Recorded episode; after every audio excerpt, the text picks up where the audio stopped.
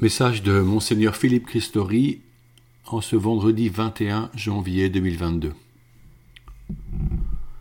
Soyez remerciés pour vos messages suite au thème que j'ai abordé la semaine dernière sur les offices des heures. Plusieurs m'ont dit les prier au quotidien et nous formons ensemble une belle chaîne de prière.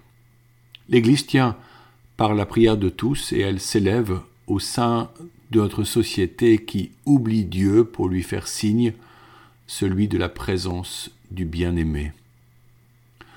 Quand l'apôtre Paul nous encourage à être des lumières au milieu de notre génération perdue, à son époque déjà, c'est parce qu'il comprend que nous avons mission de recevoir du Christ toute grâce pour illuminer les rapports humains de bienveillance et d'espérance en se concentrant surtout sur la pandémie et les prochaines élections, dans un esprit le plus souvent d'opposition partisane, les médias n'offrent ni vision ni projet de société qui nous fasse rêver.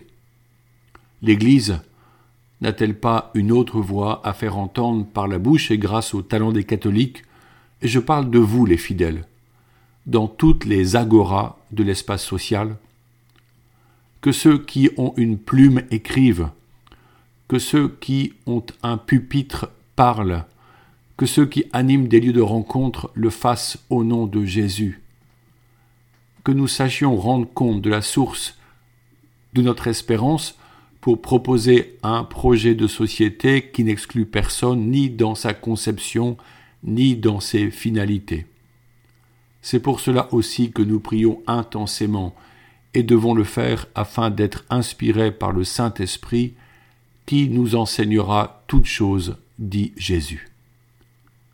Aussi, puisque les psaumes sont la part importante de ces offices, j'aimerais vous en dire quelques mots. Le psautier est un des livres de l'Ancien Testament et il forme le cœur de la prière liturgique juive. Écrits en partie par le roi David, Certains psaumes nous emmènent vers l'an 1000 avant Jésus-Christ, autrement dit loin dans l'histoire. On peut les appeler les louanges. Ce sont aussi des poèmes.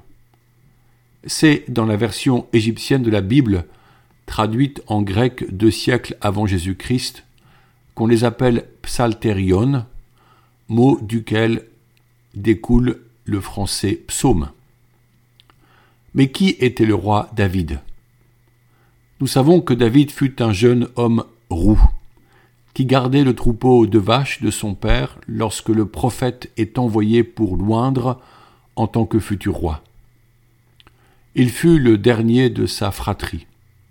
Son père oublia même de le nommer au prophète Samuel, qui sans qui s'il n'y avait pas un autre enfant. David fut un guerrier intrépide et maintes fois victorieux sous le règne du roi Saül, son beau-père, au point de susciter la jalousie de celui-ci qui échafauda plusieurs tentatives d'assassinat. David en réchappa tout en préservant son adversaire, car il était loin de Dieu, c'est-à-dire celui que Dieu avait choisi et consacré par l'onction. Plus tard, David, devenu roi à son tour, fut adultère avec Bethsabée et fit pénitence pour obtenir le pardon divin. Son fils Salomon lui succéda et construisit le magnifique temple de Jérusalem, malheureusement détruit par les Babyloniens trois siècles plus tard. Ainsi, David, connu comme soldat puis comme roi, devint le chantre du Seigneur qui fait miséricorde. Là où le péché a abondé, la grâce a surabondé, dit l'Écriture. Il est le principal compositeur des psaumes, à qui on en attribue 73. Ils sont écrits en hébreu, et la connaissance de cette langue permet d'apprécier le rythme, car ils sont rédigés en vers. David est considéré comme la figure du pénitent pardonné et du Messie. Pris au milieu de son peuple, il révèle la grandeur de Dieu et sa fidélité éternelle pour son peuple. On parle de la harpe de David, avec laquelle il accompagnait ses psaumes. D'autres psaumes sont écrits plus tard par des priants qui expriment leurs sentiments, leur douleur et leur joie. Du cri du malheureux ou du persécuté à la louange du croyant, ces vers nous rejoignent dans nos propres expériences existentielles. L'Esprit Saint nous conduit par leur méditation vers un acte de foi. Par exemple, le psaume 21 commence par Mon Dieu, mon Dieu, pourquoi m'as-tu abandonné? Au verset 1, que Jésus, crucifié et agonisant, crie au Père. Et s'achève par Oui, au Seigneur la royauté, le pouvoir sur les nations, exprimant un profond acte de foi. À l'époque de Jésus, tout juif connaît les psaumes. On les apprend par cœur pour les avoir sur les lèvres en tout temps. La Vierge Marie les connaissait pareillement. Lors de la visitation, en rencontrant sa cousine Élisabeth, elle commence son magnificat en s'inspirant du psaume 33 Mon âme exalte le Seigneur. Ces psaumes sont une matière vivante au cours de l'histoire liturgique.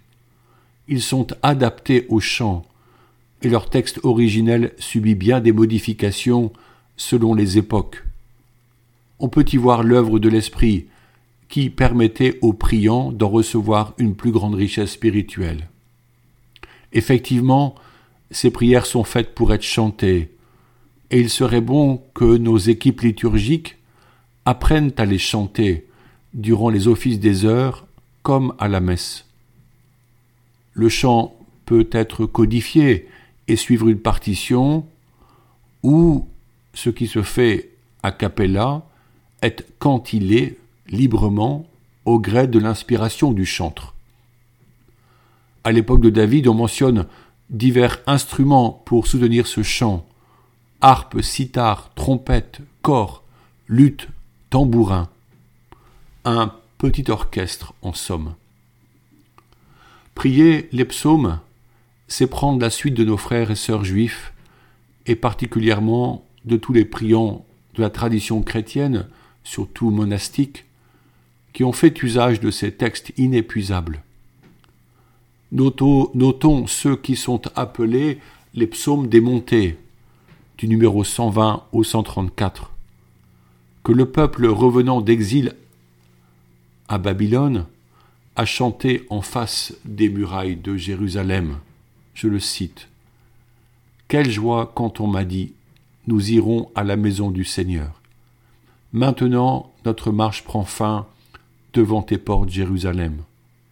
Jérusalem, te voici dans tes murs, ville où tout ensemble ne fait qu'un. C'est là que montent les tribus, les tribus du Seigneur, là qu'Israël doit rendre grâce au nom du Seigneur psaume 121, des versets 1 à 4. Quand on découvre ces psaumes plus avant, ils nous révèlent une autre facette. Ils sont une prophétie extraordinaire sur Jésus-Christ. Ils anticipent sa venue, sa présence et ses sentiments, heureux comme malheureux.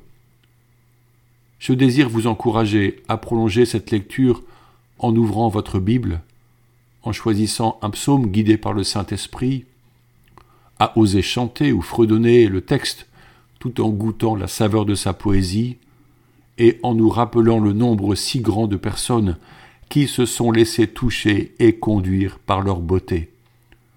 Pensons même à Jésus qui, durant sa vie cachée à Nazareth, faisant son métier de charpentier, psalmodiait des louanges à Dieu son Père du matin au soir.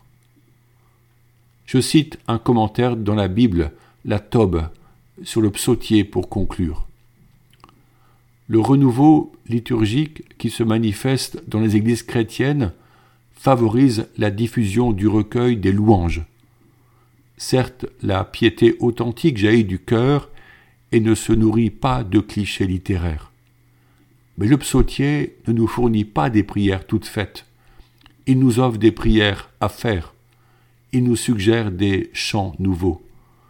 C'est pourquoi permettons-nous une grande liberté pour nous tourner vers Dieu notre Père en osant, comme la Vierge, puiser dans ses poèmes la matière notre propre composition poétique et lui dire nos actions de grâce comme nos attentes les plus profondes.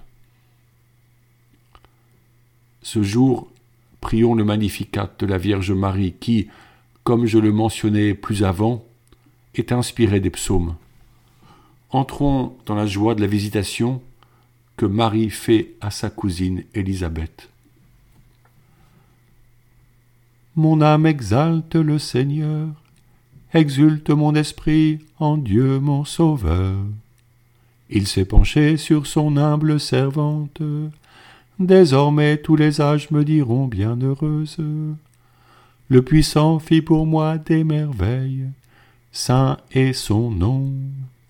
Sa miséricorde s'étend d'âge en âge sur ceux qui le craignent. Déployant la force de son bras, il disperse les superbes, il renverse les puissants de leur trône, il élève les humbles, il comble de bien les affamés, renvoie les riches les mains vides.